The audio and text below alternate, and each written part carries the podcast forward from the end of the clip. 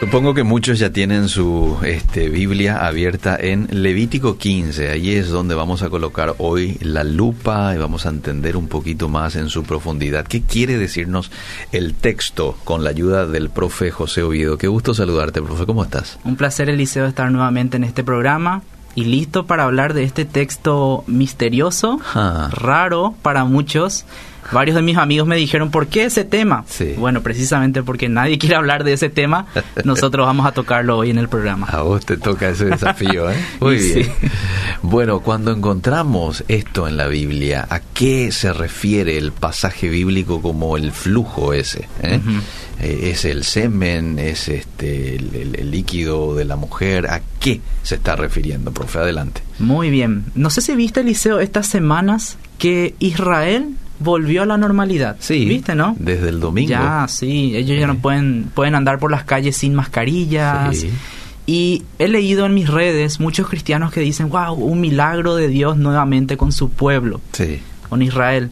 Muchos atribuyen a que Dios nuevamente está haciendo un milagro en Israel, Ah, pero yo no creo que sea tanto un milagro. Muy yo bien. creo que Dios sí obra, pero fue más bien una provisión y un protocolo de personas que saben tratar con este tipo de pandemias. Y esto no es nada raro para mí, nada Ajá. sorprendente, porque ya en Levítico Ajá. nosotros vamos a ver ahora que ellos ya sabían cómo abordar este tipo de pandemias. o sea ellos que tenían, el, protocolo que utilizan no es nuevo. no es nuevo, ellos ya tenían todo un protocolo Ajá. sanitario hace más de 3.000 años. Interesante. Así que eso es lo que yo les quiero que tengan en, que tengan en cuenta las personas que nos están escuchando. Ajá. Nosotros vamos a hablar hoy de Levítico 15. Sí. Levítico 15 es un capítulo muy interesante que enseña cómo el pueblo de Israel puede resolver los problemas de impureza. Ok.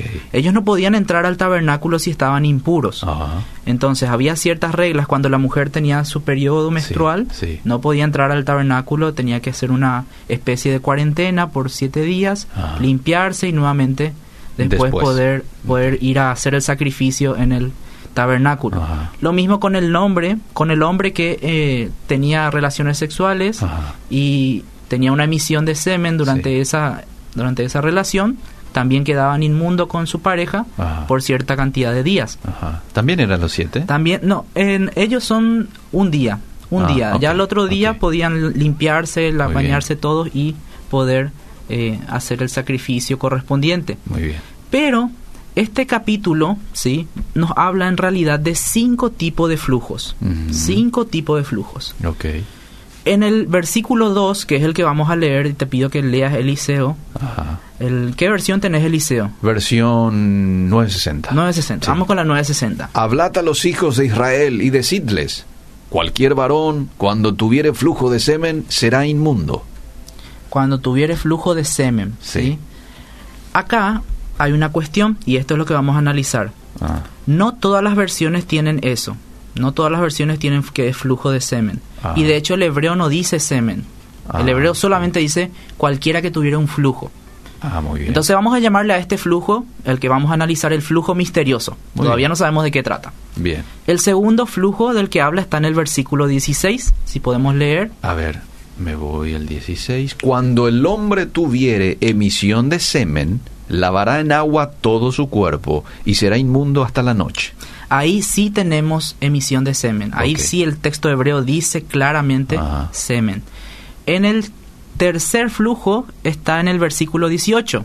Y cuando un hombre yaciere con una mujer y tuviere emisión de semen, ambos se lavarán con agua y serán inmundos hasta la noche. Sí. Entonces ahí ambos los fluidos sexuales Sí, que tienen, la mujer y el del varón. tanto la mujer como el varón, quedan inmundos hasta la noche. El cuarto flujo es el periodo de la mujer, versículo 19. Cuando la mujer tuviere flujo de sangre y su flujo fuere en su cuerpo, siete días estará apartada y cualquiera que la tocare será inmundo hasta la noche. Muy bien. Y el último es también uno referido a la mujer en el versículo 25, pero no es al periodo común. ¿Podemos leer el versículo 25? Y la mujer cuando siguiere el flujo de su sangre por muchos días fuera del tiempo de su costumbre, o cuando tuviere flujo de sangre más de su costumbre, todo el tiempo de su flujo será inmunda como en los días de su costumbre. Ahí ya está hablando de problemas que se dan eh, de hemorragias que la mujer puede tener en esa zona, Ajá. que ya sale de lo normal. Ajá. Entonces son cinco tipos de flujos que habla en este capítulo. Muy bien. Y todos parece que está relacionado al aparato sexual, Sí. tanto de la mujer como el varón. Ajá. Pero nosotros vamos a hablar de este flujo misterioso. Por mucho tiempo los estudiosos pensaban que como todo el capítulo habla Sí. de eh, precisamente las partes sexuales del hombre y la mujer, entonces este primer flujo también se refiere a eso. Pero nosotros vamos a ver hoy que precisamente esta comprensión transmitida durante varios siglos no es fiel al texto hebreo. Mm. El texto hebreo nos quiere transmitir otra cosa que se perdió lastimosamente en las traducciones que tenemos hoy. Te quiero nomás mostrar algunas diferencias. A ver. La Reina Valera 60 decía Sí. cualquier varón. ¿Sí? Sí. Cualquier varón. Voy a usar la Biblia católica. ¿Te acuerdas que es la última vez que vine? Me preguntaron mucho por la Biblia católica. Sí. Entonces voy a usar la Biblia latinoamericana que dice cualquier persona. Ahí ya cambia. Mm. Ahí ya cambia la cuestión. No es más un género nomás, Ok. sino que son dos géneros. Ajá. Después el resto de las versiones dicen cualquier hombre. Ajá. Y hombre es medio ambiguo. Se Sí, puede tomar como hombre y mujer porque Sí. el, el español es androcéntrico también. Ajá. La segunda parte, Reina Valera 60 dice, cuando tuviere flujo de semen. Ajá. Semen nuevamente no está en el texto hebreo, ¿sí? Mm. Lo que dice el texto hebreo literalmente es cualquier hombre o persona que segregara flujo de su carne, dice. ¿Sí? Mm. Entonces ahí la cuestión está en qué significa carne, ¿sí? Ujú. Reina Valera asume que es el miembro del, del varón. También la Dios habla hoy, también la nueva versión internacional dice derrame seminal. Eh, traducción del lenguaje actual dice que no es derrame seminal. Dice Mm. que es una infección. Eh, Infección, dice. Todo hombre que tenga una infección en su miembro. mira. Y refiriéndose a enfermedades de transmisión sexual como la gonorrea, ¿verdad? Ajá. Sífilis de repente. Muy bien. Y después tenemos versiones como NTV que dejan ambiguo. Dice cualquier hombre que tenga una secreción corporal. Mm. Biblia de las Américas también, de su cuerpo, de cualquier parte de su cuerpo. Ahí entonces lo dejan ambiguo. No dice específicamente que es semen Ajá. y tampoco dicen que es específicamente del miembro. Puede ser cualquier parte del cuerpo. Muy bien. Entonces, ¿de qué realmente trata esto? Y nuevamente parto del hebreo, ¿sí? Y Sí. saludo a mis estudiantes de hebreo ahí que me están pidiendo, pidiendo saludos. Ah, muy bien. Cualquier hombre, Sí. versículo 2, cualquier hombre o persona que segregara flujo. Ajá. de su carne, Ajá. ese flujo es impuro. Estás leyendo de la versión del hebreo. Exactamente del hebreo, ¿sí? Bien. palabra por palabra. Muy bien. ¿Puedes leernos una vez más, profe, eh, la Bien. versión del hebreo? La versión del hebreo, palabra por palabra. Sí. Cualquier Sí. hombre o persona que segregara flujo Ajá. de su carne, Ajá. su flujo es impuro. Eso dice el hebreo así, palabra por palabra. Para poder nosotros saber de qué flujo está hablando, tenemos que resolver tres cosas. Sí. ¿Es hombre, varón o es cualquier persona, hombre y mujer? ¿Qué es el flujo? ¿A qué tipo de líquido se refiere? Mm. Y lo tercero es, ¿qué es carne? Carne es muy general. Sí. Y vamos a ver un poquito qué pueden significar estas palabras. La primera, Sí. La palabra en hebreo para hombre es ish. Sí, ¿sí? Y sí. hebreo tiene dos palabras para hombre, de hecho. Ajá. Adam, Sí. de ahí viene el nombre Adán, Ajá. y tiene también la palabra ish. Y la palabra ish mayormente se usa para referirse al género masculino. Ok. Pero no siempre, no siempre. El hebreo recordemos que es un idioma androcéntrico. Ajá. ¿Qué quiere decir eso? Cuando menciona al hombre, puede estar mencionando ambos géneros. Ah, muy bien. Entonces, tenemos que analizar si en este capítulo está refiriéndose solamente al género masculino o a ambas personas. Primeramente, hay que mencionar que cuando nosotros tenemos en un versículo hombre y mujer, Sí. ahí categóricamente esta palabra se va a referir al género masculino, no hay duda. Ok. En este capítulo, recién en el versículo 18 se, se, se dice la primera vez mujer. Versículo 18. Ujú. Estamos hablando de 16 versículos después. Ok. Entonces a ella nos tiene que llamar la atención. ¿Será que se está refiriendo solamente al género masculino? Mm. Otra cuestión es que acá hay una construcción muy particular que solamente ocurre 17 veces en el Antiguo Testamento. Y las 17 veces, yo busqué todos los pasajes, se refiere a ambos géneros, a cualquier persona. Mm. Cualquier persona. Muy bien. Entonces, en, esta, en este capítulo, yo traduje en este versículo Sí. cualquier persona. Y acá le doy el premio, porque yo le doy un premio a cada la traducción, cada vez que llego a una conclusión, le doy premio a la traducción que se acerca. Ajá. Acá le doy premio a la Biblia católica, a la Biblia latinoamericana. Mira. La Biblia latinoamericana traduce cualquier persona, Ah, sin especificar el género. ok. Entonces, Es la que más se acerca por ahora al... al- Es- al- es la que más se acerca al hebreo. Al hebreo. en esta parte del versículo. Ajá. La segunda palabra complicada era eh, carne. ¿Qué significa carne? Carne se dice en hebreo basar, ¿sí? Ajá. Basar. Ajá.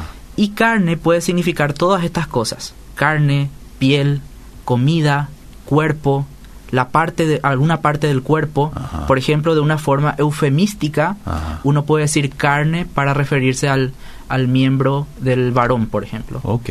Eufemismo, recordemos que es tratar de suavizar un término para no, porque suena muy fuerte en la cultura. Ok. Muy bien. Después también puede significar familia, animal o persona. Ajá.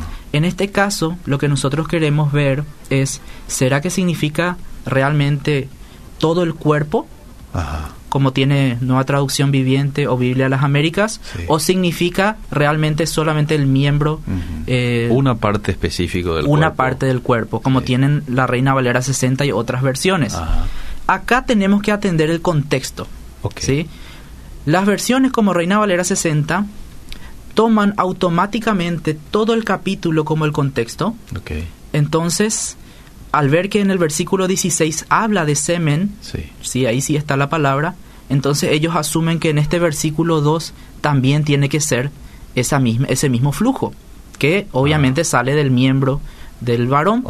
Entonces, acá dicen no, acá está usando carne de una forma eufemística. Ajá. Pero yo tengo un detalle que está antes de ese versículo 16, en el versículo 7. A ver qué dice el versículo 7, Eliseo. Asimismo, el que tocare el cuerpo del que tiene flujo, lavará sus vestidos y asimismo se lavará con agua y será inmundo hasta la noche.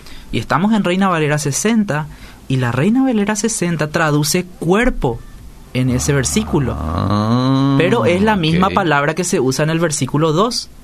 Muy bien. Entonces ahí, ahí tenemos que tener un poquito de sentido común nomás. Ah. Nadie se va y están dando, tocando a las personas ahí en esa zona eh, de la nada. Claro, claro. En todo caso especificaría su cónyuge, ¿no? Ajá. Que es la persona que tiene eh, la potestad de tocar esa parte. Pero ahí no está haciendo referencia a cónyuge, está, No. está- está haciendo referencia a cualquiera. ¿Sí? Y dice cuerpo.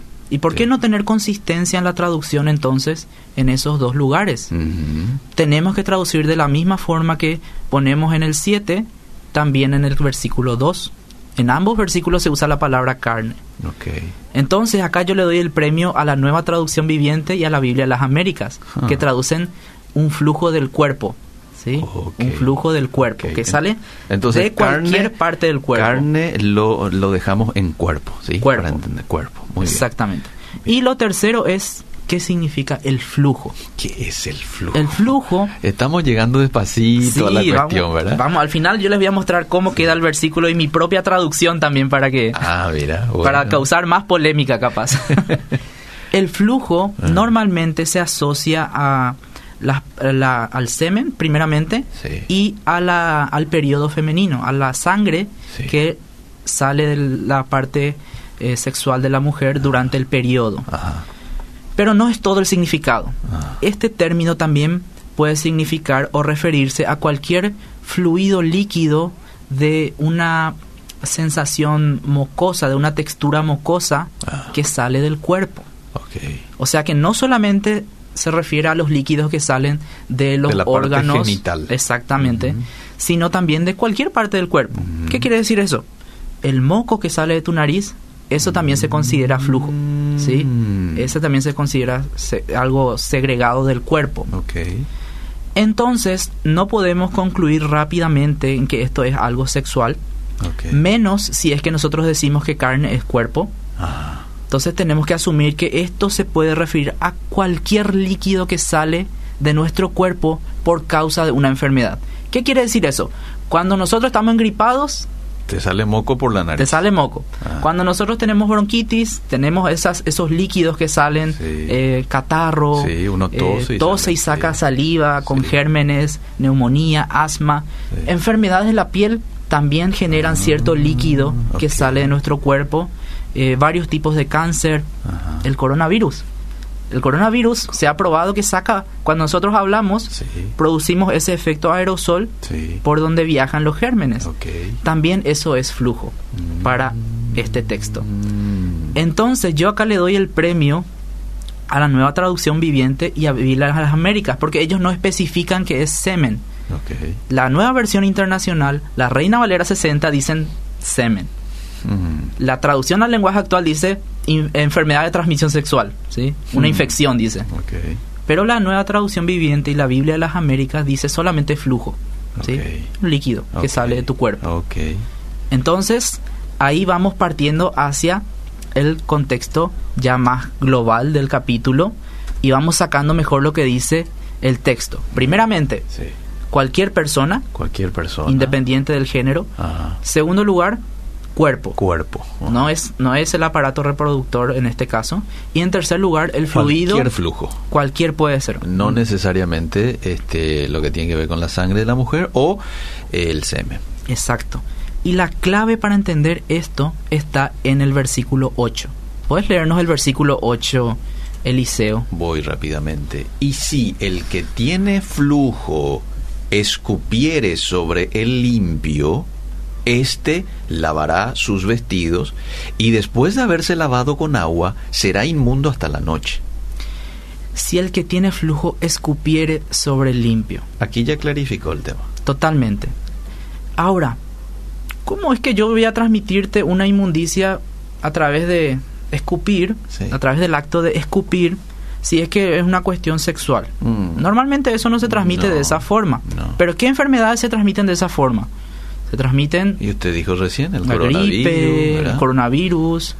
Pero ¿qué pasa acá? También para entender un poco mejor, la palabra escupir es medio ambiguo. Mm. Dice, si el que tiene flujo escupiere.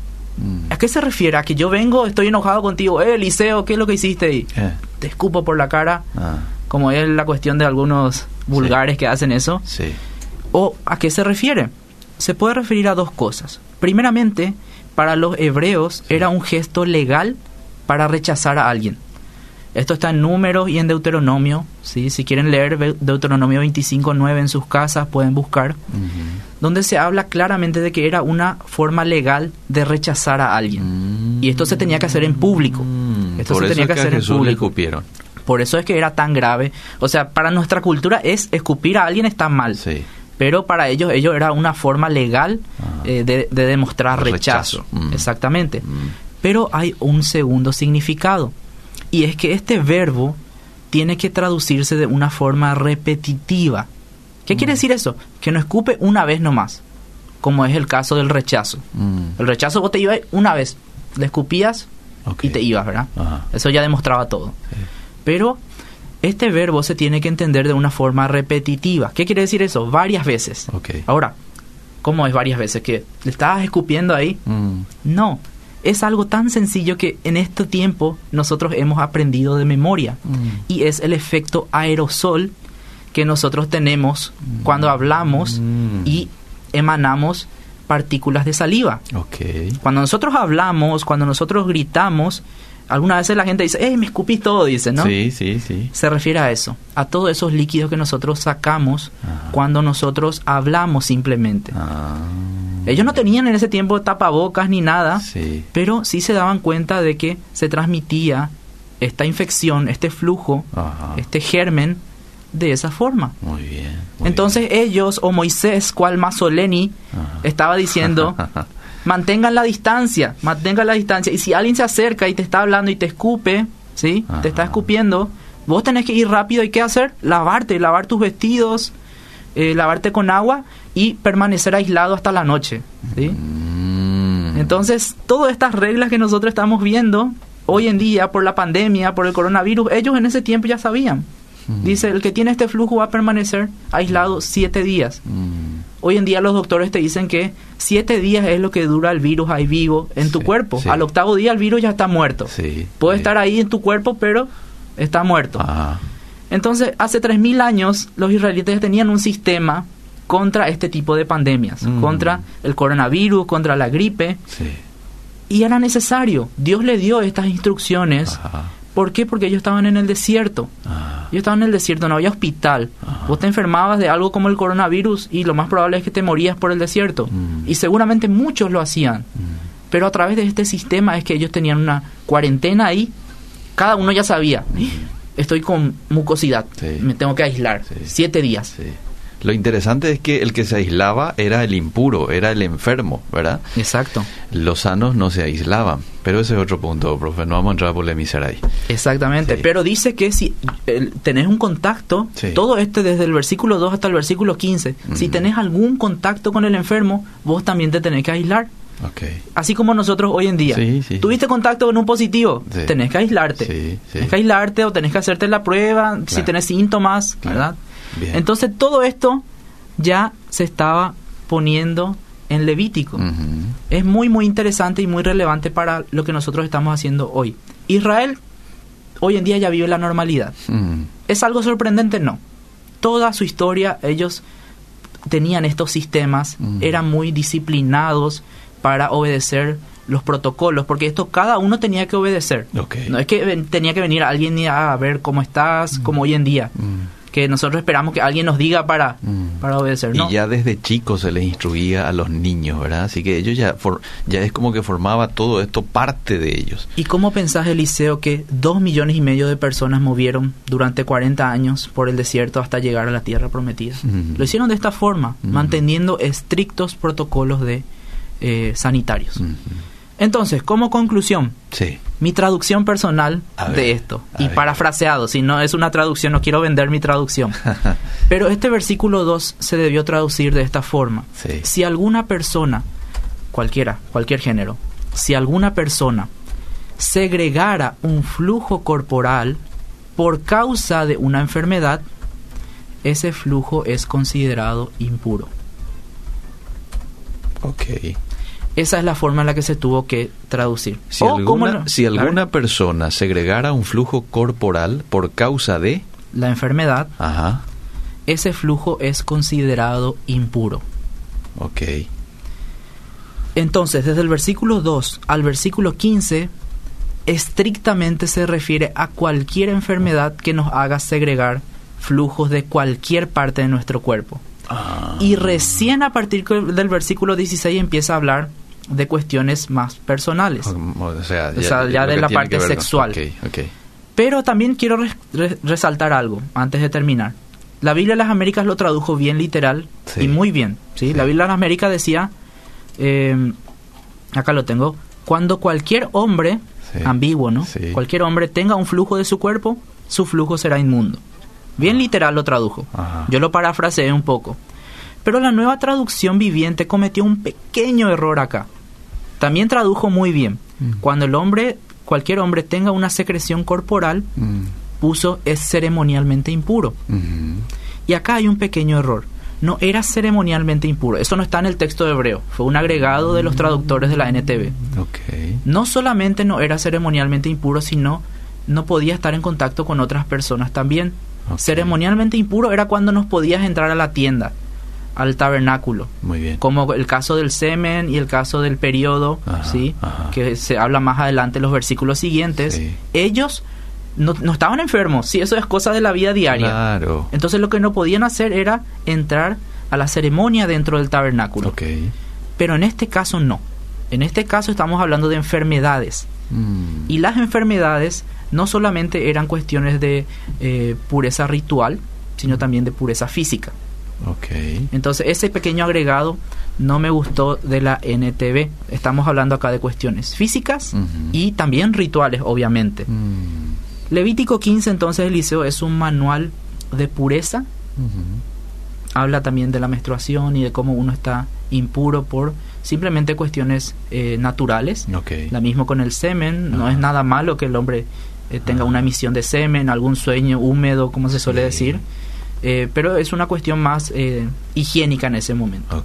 Pero en la parte, esta parte del primer de la primera parte del Levítico 15 habla de enfermedades eh, patológicas, como el caso del coronavirus, que se pudieron dar en el texto. Un manual de pureza y de salud escrito hace 3.000 años, más de 3.000 años, y como en este capítulo se enseña que el pueblo de Dios tenía que mantener tanto la pureza ritual para poder dar bien las ofrendas, mm. como también la pureza física, mm. la pureza de salud. Tratando correctamente los flujos corporales que se dan naturalmente y también los que se dan por causa de alguna enfermedad.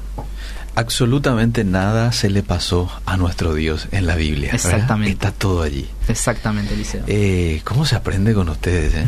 Gracias, profe, por este tiempo. Este, tenemos unos minutos todavía. No sé si tenemos preguntas ahí de la audiencia. Voy a leer un poco. Yo quiero estudiar hebreo, dice. Venga al SEMTA. ¿Cómo puedo hacer? Bendiciones. Sí, yo ya este, intuía de que esto se iba a dar, porque cuando uno entiende desde esa perspectiva, desde el, el, idioma original, es cuando puede comprender de esa manera, ¿verdad? ¿Impuro se refiere a pecado o a una enfermedad se refiere? Muy buena pregunta. Y acá aprendimos que no. Ser impuro no necesariamente se refiere a pecado. Impuro en Levítico puede referirse también a cuando uno estaba sucio, mm. pero por causas naturales de la vida. Por alguna enfermedad, nadie tiene la culpa de contagiarse de coronavirus. Claro. Nadie tiene la culpa de tener el periodo de la mujer, ¿verdad? Ah. O la emisión de semen. Esas son causas naturales, claro. pero que hacían que uno esté impuro en el sentido de que no podía realizar acciones dentro del tabernáculo, donde uno tenía que tener una pureza tanto eh, moral como física. Buenos días, aquí en la Biblia de estudio esquematizada define el flujo de semen como se trataba de gonorrea, dice. Exactamente. Esa es la, la, opción de la traducción al lenguaje actual que dice, eh, te leo si querés, dice la traducción al lenguaje actual, eh, todo hombre que tenga una infección en su pene, dice, así ah. bien bien directo. Bien directo. Pero ya vimos que no se refiere a eso. Ok, buenos días. El nombre del profe, dice, él es el Magister eh, José Oviedo profesor de hebreo. De hebreo y de exégesis en el SEMTA.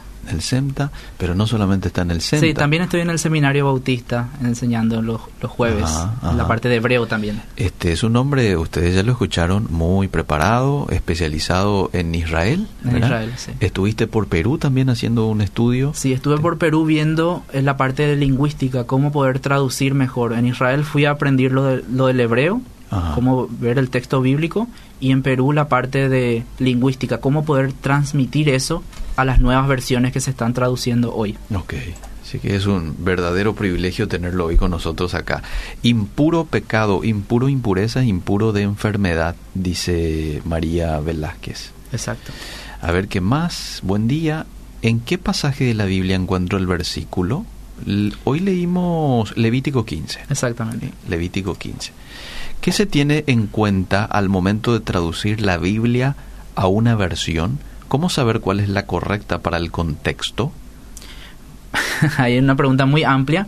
Lo que tenemos en cuenta es qué dice el texto original y cómo podemos transmitirlo de una forma que transmita todo el mensaje del eh, texto original al texto receptor. Al español, por ejemplo, si yo quiero transmitir todo el, el contenido de Ish en este versículo tenía que ser cualquier persona. Como la Biblia católica. Ah. Pero al, traducir todo hombre, yo estoy haciendo literal, pero no estoy transmitiendo todo el significado del hebreo. Entonces, a la hora de elegir versiones, yo siempre les digo que traten de leer varias versiones, no, no, importa el texto bíblico que sea. Bien. Y ahí ustedes van a empezar a ver las diferencias. A veces simplemente es una cuestión de, de que lo dice de otra forma, pero es el mismo significado. Pero hay veces donde las versiones modernas sobre todo transmiten muy bien el significado, como la nueva traducción viviente, la nueva versión internacional, hacen un muy buen trabajo en transmitir el significado del texto hebreo, mientras que la Biblia de las Américas y Reina Valera 60 hacen muy bien el trabajo de traducir literal, palabra por palabra. Entonces siempre es bueno una combinación de versiones. Aquel hombre o mujer que quiera estudiar la Biblia de manera seria, que quiera entender, que quiera comprender más, este, va a tener que trabajar porque el hebreo y el griego también, ¿verdad? Eh, una palabra tiene varias connotaciones. Exactamente. Entonces uno tiene que ir y analizarlo con el contexto, analizarlo con lo que dice un poquito antes, un poquito después, ¿verdad? Y ver dónde se aplica ese significado de esa palabra que tiene como tres o cuatro formas de, verlo, ¿verdad? Es, así, Elisa, es así. Así que, bueno, yo quiero agradecerte muchísimo por el tiempo, profe, desearle un lindo resto de jornada y lo espero en unos días más porque vamos a estar hablando acerca del trabajo que ustedes vienen realizando en letras, donde también estás, si no me equivoco, como director. Estoy como director de los proyectos de campo, ¿sí? en la parte de proyectos de campo y trabajando en lo que es la traducción a los pueblos indígenas que tenemos en Paraguay también en México tenemos varios proyectos a los que estamos ayudando y también en Guinea Ecuatorial. Así que estamos haciendo un fuerte trabajo para que todos los pueblos puedan leer la Biblia en su propio idioma. En breve vamos a saber un poco más con detalles del trabajo que vienen realizando. Gracias por el tiempo. Muchas gracias, Eliseo. Seguimos.